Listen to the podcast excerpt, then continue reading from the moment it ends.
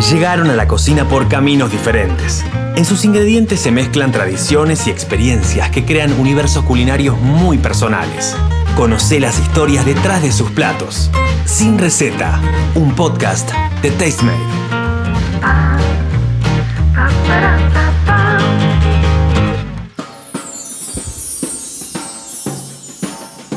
Hola, soy Magali Rojas, una de las personas detrás de Tastemade en español. Los invito a recorrer las historias de quienes encuentran su pasión en la cocina. En esta serie de podcast nos abren su mundo sin receta. En el episodio de hoy vamos a descubrir el universo de Francisco Gómez Díaz. Él es un rincón de México perdido en la Argentina. Francisco Gómez Díaz creció en una familia cercana al mundo de las taquerías en su tierra natal y hoy crea y ofrece sus propios tacos en Villa Urquiza. De hablar acelerado, entusiasta y muy aventurero, Francisco como parte de un universo de picantes, aromas y colores fuertes que te ofrece Buenos Aires cuando se te antojan esos sabores tan mexicanos. Lo primero que te voy a preguntar, Francisco, es ¿qué hace un mexicano viviendo en Argentina? Pues yo me vine, o sea, como siempre me he dicho, ¿no? Mi, migrante del amor. O sea, me, pues estaba enamorado de, de, Sole, la que es ahora mi esposa. Y nada, yo estaba allá en México y también pues hubo, justo en, por estas fechas hace varios años, hubo una situación ahí personal en la que decidí que también quería hacer un cambio de, no sé, también estar un, un poco fuera de México. Ya traía como unas ideas entonces, pues tuve la oportunidad de repente con este cambio de decir, bueno, quiero dejar todo lo que tengo acá en México e irme a Argentina pues a, a buscar suerte y a buscar el amor. Francisco Gómez Díaz nació en Ciudad de México. Es diseñador y cocinero. Se autodefine como un migrante del amor, porque una mujer llamada Soledad lo trajo a la Argentina. Es emprendedor, aprendiz permanente y un ferviente amante de los sabores de su tierra. ¿Cómo surge entonces Taquería Díaz? Te digo, Taquería Díaz surge ya desde hace muchos años, con, desde allá en México, con unos amigos traíamos unos planes en algún momento de hacer una taquería. Siempre fui amante de los tacos, me encantaba comerlos, pero nunca realmente me había metido a hacerlos, ¿no? Sabía y tenía noción y, y bueno, crecí, te digo, como mi familia es familia taquera, pues siempre en mi familia todos los domingos había comidas con toda la familia, pues era una familia, mi papá tenía 10 hermanos, entonces imagínate lo que eran esas comidas gigantes con primos tíos, tías, amigos. Y pues eran taquizas, ¿no? Siempre que era lo más barato para hacer y que te rinde. Entonces hacían, siempre crecí en ese, o sea, como en, las taquizas y siempre tuve la curiosidad de querer poner una taquería de vísceras, que era lo que quería hacer en México, porque mi familia en México se dedica en especial a las vísceras y las vende, ¿no? Entonces quería hacer allá, traía ese viaje y también porque, no sé, en ese momento con mis amigos traíamos como una fascinación por el taco de lengua que, o sea, pues, estábamos probando muchos tacos de lengua por toda la ciudad, o sea, como que encontrándole la magia, ¿no? Que a mucha gente no le gusta la lengua, pero es una carne deliciosa. Y bueno, entonces, pues nada, ya en México traía ese viaje, después al final nunca lo hicimos porque, bueno, cada quien estaba en sus trabajos, yo ya trabajaba de diseñador, entonces nada, como que cada quien estaba en su trabajo haciendo lo suyo, nunca pudimos concretar. Y cuando empecé a hacer viajes para acá, que me reencontré con Sol en un momento, entonces la venía a visitar y íbamos a comer comida mexicana. Y pues no sé, o sea, siempre decíamos que le faltaba, ¿no? Que en Buenos Aires como que, o sea, sí encontrabas opciones mexicanas, pero no sé, a mí me parecía que no encontraba algo que realmente me supiera México, ¿no? O sea, que lo, que lo comiera y que, o sea, dijera, oh, puta, esto sí sabe a México, ¿no? O sea, encontraba la idea, encontraba así los lugares muy bonitos, muy vistosos, pero no encontraba ese sabor. Entonces empecé ya, o sea, con ese viaje, todavía estando allá, pues empecé a comprar cosas y cada que venía a visitarla de poquito me iba trayendo cosas que yo pensaba que en algún momento me iban a funcionar para mi taquería. Y bueno, y ya pues en el 2018 ya fue cuando me vine para acá en febrero y pues ahí sí me traje cuanto pude, ¿no? De todas mis cosas para ya quedarme a vivir y también todo lo que podía traerme para la taquería. ¿Qué tipo de cosas trajiste? ¿Qué es lo más raro que te trajiste? El pastor, por ejemplo, ¿no? La estructura para hacer el pastor, o sea, a la Merced lo fui a comprar traje mi caja de, o sea, mi, pues, ahora sí que para ser mi pastor, ¿no? Que aquí no se encuentra. Y yo también no sabía cómo explicarle a, pues aquí a, algún herrero cómo hacérmelo, porque también, te digo, yo nunca en México me había dedicado, o sea, me había metido de full a los tacos a hacerlos. Entonces como que no tenía idea, entonces me traje eso, me traje la choricera para hacer el suadero, que es pues, una choricera como que, ¿qué me diría la que me traje? Como un metro veinte, o sea, un diámetro de un metro veinte, ya sabes, es gigante Me traje la Virgen, una Virgen igual así como de unos, un metro. Así de a poquito me iba trayendo cosas para mi idea de hacer una taquería que no solamente luciera como mexicana, ¿no? O sea, trayéndome cosas de allá, sino que realmente también supiera a México. ¿Cuánto llevó ese proceso entre que ibas y venías, que ibas trayendo las cosas, que ibas investigando, pensando, hasta cuando finalmente abrís las puertas de Taquería Díaz? Pues yo creo que como unos cuatro años, ¿eh? Más o menos.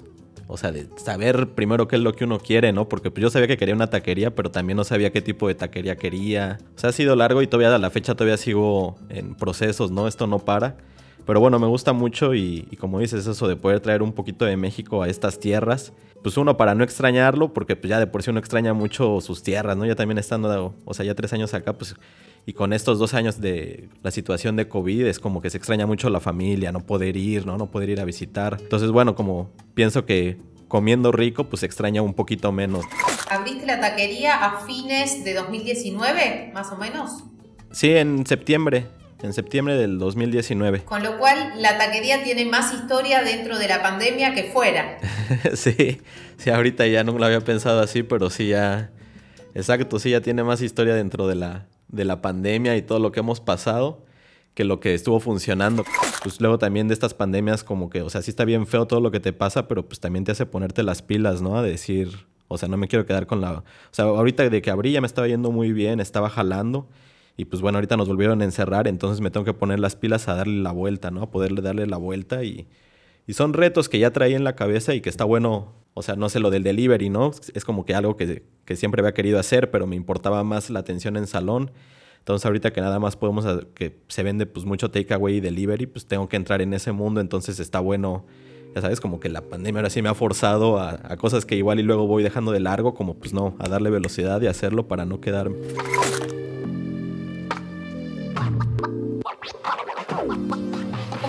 Organizan en la taquería? ¿Cómo es el equipo? ¿Vos llevas tu conocimiento, las recetas, ese sabor mexicano? ¿Sos el encargado de asegurarlo? ¿Le transmitís los secretos al equipo de cocina? ¿Estás en la cocina? ¿Cómo funciona? Pues estoy un poco en todos lados, ¿no? O sea, como pues ahora sí que no tengo socios, entonces le estoy llevando yo un poco de todos lados, ¿no? Desde la cocina, administración, estar en salón, comprar cosas. O sea, eso es una loquera, pero me gusta mucho, ¿no? Esta loquera. Y sí es, o sea, sobre todo en la cocina, pues es desde el día uno, o sea, pues transmitirle a los chicos, ¿no? Que lo entiendan. Pero bueno, ha sido un proceso de explicar a los chicos, entender una gastronomía con la que ellos nunca habían ni siquiera comido, ¿no? O sea, muchos de ellos nunca ni siquiera se habían comido un taco cuando entraron a trabajar a la taquería. De que, o sea, pues yo contarles no solamente cómo se hace, sino de dónde viene, ¿no? Que entiendan más allá el fondo, o sea, y por qué, no sé, yo también tengo este amor y muchos mexicanos tenemos este amor por los tacos, ¿no? Entonces ha sido eso, desde explicarles cómo calentar una tortilla, de qué lado servir de la tortilla, porque la tortilla tiene pues, dos caras y hay una cara que es la que funciona como base, entonces ya sabes, o sea, desde eso, que desde que entiendan así lo sencillo que es una tortilla y cómo servir un taco hasta de dónde viene, ¿no? De hecho ahí en, la cocina pues somos ahorita, estamos chicos, o sea, de Colombia, argentinos, han pasado venezolanos, ¿no? Brasileños. Ahorita ya en el equipo también hay un, está una chica mexicana, esta Iris, que nos está ayudando ya en la parte de servicio, ¿no? O sea, ella le gusta ir ahí porque le recuerda a México, ¿no? Ella también lleva acá ya varios años sin poder ir a México, entonces también le gusta ir porque siente que está por un momento en México, ¿no? Que es lo que... Ajá, entonces como que también digo, ah, eso está bueno, ¿no? O sea, sí logré un poco lo que quería, que es eso. Entonces a mí también me pasa, llego y los olores, ¿no? O sea, ya desde entrar y los olores, ¿no? Como que me, recuerda así de, ay, estoy caminando como por la Ciudad de México y huelo ese suadero que se me antoja o el pastor que quiero morder, ¿no? Y retomando un poco esto que, que mencionás, donde incluso conviven muchas culturas y muchos inmigrantes, en, en Taquería Díaz me interesaba conocer un poco cómo fue el proceso de adaptación a, un país tan particular como Argentina cuáles fueron las cosas que quizás más te costaron. Puede ser desde las costumbres sociales hasta incluso en las comidas. Pues, o sea, yo creo que de las cuestiones que me costaron mucho trabajo, o sea, en, la adaptación, es como los modos de ser, ¿no? Que existen en, en Argentina, de la sociedad. O sea, hay modos que, no sé, como que en México somos pues sí, de todo le damos, o sea, como que todo lo hablamos en diminutivo, ya sabes, y a todo le damos las gracias y por todo pedimos disculpas, no sé, o sea, no sé si sea bueno o malo eso, pero bueno, somos como que en esa parte Y acá, no sé, tienen un modo de decir las cosas que son como que a, veces se me hacen hasta muy agresivas. Ahorita ya me acostumbré, ¿no? Porque ya llevo tres años. Pero al principio se me hacía como muy agresivo el modo de, no, o sea, de dirigirse, ¿no? Como de, de hablar o no sé, de decir las cosas, como de que sentía que todo era muy directo, muy duro, como muy al punto, no sé, o, sea, que al final eso me gusta también porque es bueno, o sea, en México le damos mucho rodeo a las cosas, ¿no? Como para llegar a un punto le damos mil vueltas y pues nada, o sea, aquí son como muy directos que, bueno, a los mexicanos, bueno, a mí me pasó, ¿no? Que me choqueó por eso, como los, lo tan directo que es, como que, wow, yo no estaba acostumbrado a eso. Sí, dicen que es de lo más difícil eh, pero debo, debo aclarar, nobleza obliga, que es algo que nos adjudica mucho a los porteños, a los que somos de Buenos Aires. El resto de Argentina es algo que también se queja mucho, ¿no? que cuando vienen a Buenos Aires sienten esa agresividad en, la manera de hablar, que finalmente creo que tiene que ver con esto que mencionás, eh, con, con, lo frontal. Quizás no es que hay una intención de ser agresivo, pasa más por esa cuestión cultural de, de ir de frente eh, pero que cae muy mal, sobre todo cuando, cuando se habla de una manera más amable, creo yo. Y es cierto, el, el mexicano habla mucho más suave, mucho más amable, es cierto que hablan en diminutivo. Sí, de eso fue de las cosas que, o sea, sí, como dices, ¿no? Aquí en, en, Buenos Aires, o sea, no hablando en Argentina, pero bueno, en Buenos Aires como que esa furia que maneja la ciudad es como... O sea, la Ciudad de México es muy furiosa, pero no sé, acá se les bota muy fácil la canica y, híjole, luego te encuentras unos gritos en la calle que no puedes creer, ¿no? Que dices, wow.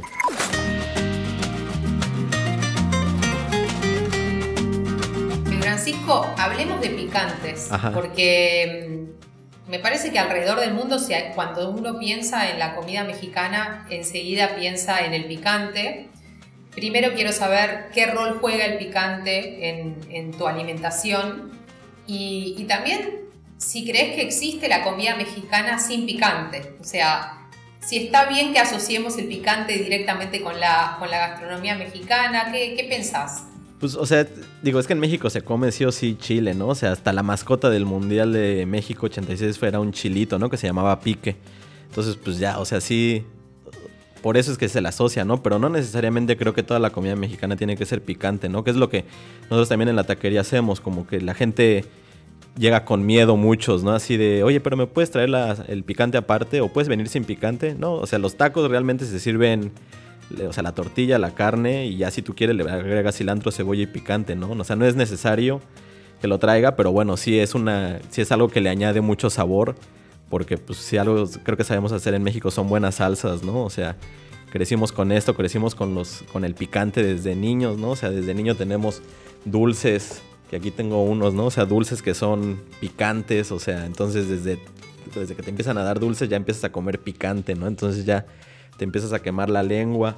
No sé, yo me acuerdo que yo estaba chiquito cuando alguna vez con mi mamá como que eh, le aposté yo algo de que iba a morder un jalapeño, ¿no? Entonces como que me acuerdo así la primera vez que mordí un jalapeño y cómo me enchilé, pero cómo me gustó y lo disfruté y de ahí no pude parar, ¿no? Se me, o sea, se me, me creó una adicción estar comiendo los jalapeños, las zanahorias, así el picante. Entonces, o sea, yo creo que no, no es que siempre la comida mexicana deba traer picante, o sea, desde mi punto de vista, pero sí es un muy buen acompañante, ¿no? Que le brinda mucho más sabor y está pensado por algo, ¿no? Para que le brinde algo.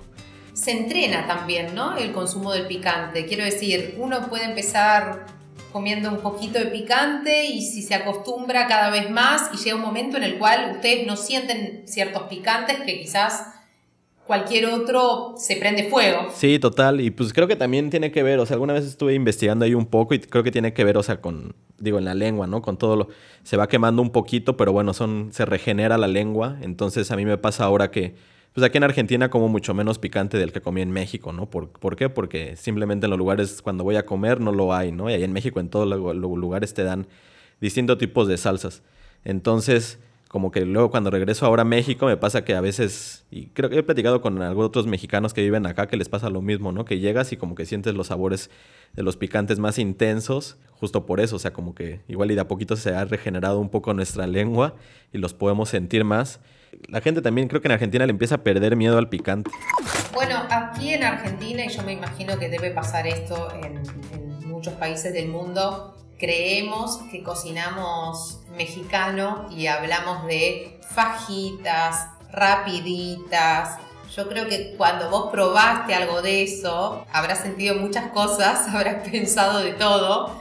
Quiero saber o quiero que nos desasnes con tu explicación de cuál es la principal diferencia entre eso y el verdadero taco, la verdadera tortilla. Pues no es que el otro no sea un taco, nada más es otro tipo de taco. O sea, yo creo que acá lo que hacen como comida mexicana es lo que en México sería el Tex-Mex, ¿no? Que es todo esto de las fajitas. Los nachos, como sea, también en México se comen. Los totopos, ¿no? Pues se comen en México. Pero bueno, o sea, yo creo que mucha de la comida que se encontraba aquí en, Buenos Aires es más tirándole al Tex-Mex, que es pues, toda esta parte fronteriza. Que es la tortilla de frita, ¿no? El hard shell taco, no con las tortillas blandas. No sé por qué, pero bueno, digo, o sea, no es que eso deje de ser un taco, nada más es otro tipo de taco y que no es el tipo de taco que, o sea, con el que yo crecí, ¿no? Porque te decía de la Ciudad de México, entonces ese era el sabor que me faltaba. Pero no lo sentís como un insulto no. cuando ves una fajita hecha por nosotros. No, no, no, pues ahora sí que yo creo que todo lo que, o sea, todo lo que entra en una tortilla, pues puede ser un taco, ¿no? Entonces, desde el, te digo, el taco de sal que lo comemos siempre en México, así el, te dan tu vas a la, tortillería y ahí siempre hay saleros, entonces te comes tu tortilla recién salida con sal y sabe deliciosa. Te digo, todo lo que yo creo que básicamente lo que entra en una tortilla, pues puede ser un taco. Quiero entender algo que tiene que ver con, yo creo, el posicionamiento, si querés, del taco en México. ¿Podemos pensar en una analogía en Argentina ¿Cuál sería el taco de los argentinos? ¿Sería un choripán? ¿Sería una empanada? Yo creo que el asado, ¿no? Es como, como la, acción de hacer un asado. Yo creo que sería como la acción de, hacer una taquiza, ¿no? En México, como una reunión en la que pues, se juntan ahí, ya sea amigos o, familia, y, pues a comer, ¿no? O sea, no sé si haya algo así. O sea, es que, bueno, en Argentina, en Buenos Aires, no sé si el choripán podría ser por ahí lo más representativo, pero lo que pasa es que el taco en México no solamente es en la Ciudad de México, ¿no? Sino en todos lados, o sea, por todos lados, por todo el país hay tacos, entonces pues yo creo que por eso es tan representativo del, del país, ¿no? Y no sé si, o sea, de aquí en Argentina me parece que la cuestión del asado sería como algo que represente lo que significa el taco para México. Todos tenemos secretos en la cocina, así que bueno, te invito a que compartas alguno para que podamos aprovechar bueno, cuando quizás nos disponemos a, cocinar algo mexicano en nuestras casas. Secretos como cuál, o sea, pues es que yo creo que, no sé, o sea, yo de la, experiencia que tuve con, con cocineros y con chefs, siempre ha sido de compartir como los secretos, ¿no? O sea, yo creo que yo, por ejemplo, yo no vengo de, pues no estudié gastronomía, tío, yo estudié diseño industrial, ahora terminé siendo taquero que me encanta, pero bueno, aparte también creo que de lo que he aprendido y, en México también y, y, con cocineros, cocineras de todos lados, pues es que me han compartido también sus secretos, ¿no? Entonces yo creo que esta idea de guardarse los secretos se me hace que es como de chef ya muy así old school, ¿no? Como de decir solamente yo tengo la magia. Y pues no, porque, o sea, a pesar de que yo, por ejemplo, a los chicos en la taquería les he transmitido, pues ahora sí todas las recetas y, si quieres todos los secretos, pues obviamente la mano de ellos va a ser bien distinta a la mano que tengo yo, ¿no? Entonces, y la mano que, que todos tenemos, y yo creo que eso es lo que hace en México el sazón. Entonces, pues no sé qué secreto les puedo compartir para, para los que escuchan, pero pues ponerle siempre un chingo de amor, ¿no? A la cocina y, cuidado con la sal, no pasarse de sal. El amor no es sal. Salteado de preguntas. Conoce más de su mundo de sabores.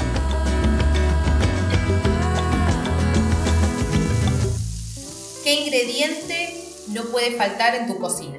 Eh, limón. ¿Cuál es tu plato favorito? Eh, las enchiladas. ¿Y cuál es tu taco favorito? El taco de suadero. ¿Hay algo que no comas? ¿Que no te guste? Eh, no, eh, pues también allá como en México estuve haciendo unas cuestiones de videos y así. O sea, pues me tuve que aventar a probar de todo, entonces perdí bastante el miedo a, a la comida y, y, no, pues todo lo que me pongan enfrente, o sea, creo que está bueno probarlo para saber decir no me gusta, sí me gusta y poder hablar de él, ¿no? Y creo que es necesario luego también hasta veces probar dos o tres veces el mismo producto porque pues creo que de una, no sé, como que no haces una, un recuerdo, ¿no? Una memoria. Entonces a mí me gusta luego estas cosas, aunque no me gusten, darles una segunda o tercera oportunidad como para decir, ah, bueno, por esto no me gustó, ¿no? No nada más por la primera impresión que igual y fue que me supo feo. ¿Cuál es el mejor maridaje para el taco? Pues una cerveza y un tequila o un mezcal, ¿no? O sea, yo creo que una cerveza y un agave, o sea, se, se llevan bien. Estar así comiendo un taquito con una cerveza o un agave es, es muy rico. Y hagamos de cuenta que nos quedamos varados en una isla desierta. ¿Qué es lo primero que se te ocurre cocinar para sobrevivir? Tacos de pescado. sí, además la cosa es que traiga mis tortillas, ¿no? Que estemos varados ahí con mis tortillas y no armarlas va a ser un pedo. Encontrar maíz, hacer todo el proceso y bueno, unos taquitos de pescado. Última pregunta. ¿Qué es lo que más extrañas de México? Eh, mi familia. Sí, la familia. Bueno, muchas gracias Francisco, un placer. A ti, Magali. Hoy conocimos a un cocinero que recrea los sabores de México en plena Argentina. Juega y adapta los gustos de su tierra al paladar porteño. Nos metimos en el universo de Francisco Gómez Díaz. En el próximo episodio de Sin Receta vamos a conocer a Freddy Morales. La gastronomía no es una ciencia exacta. Encontrá más contenidos de Tastemade en Facebook, Instagram y YouTube y en nuestra página es.tastemade.com. Descubrí más historias en Sin Receta, un podcast de Tastemade.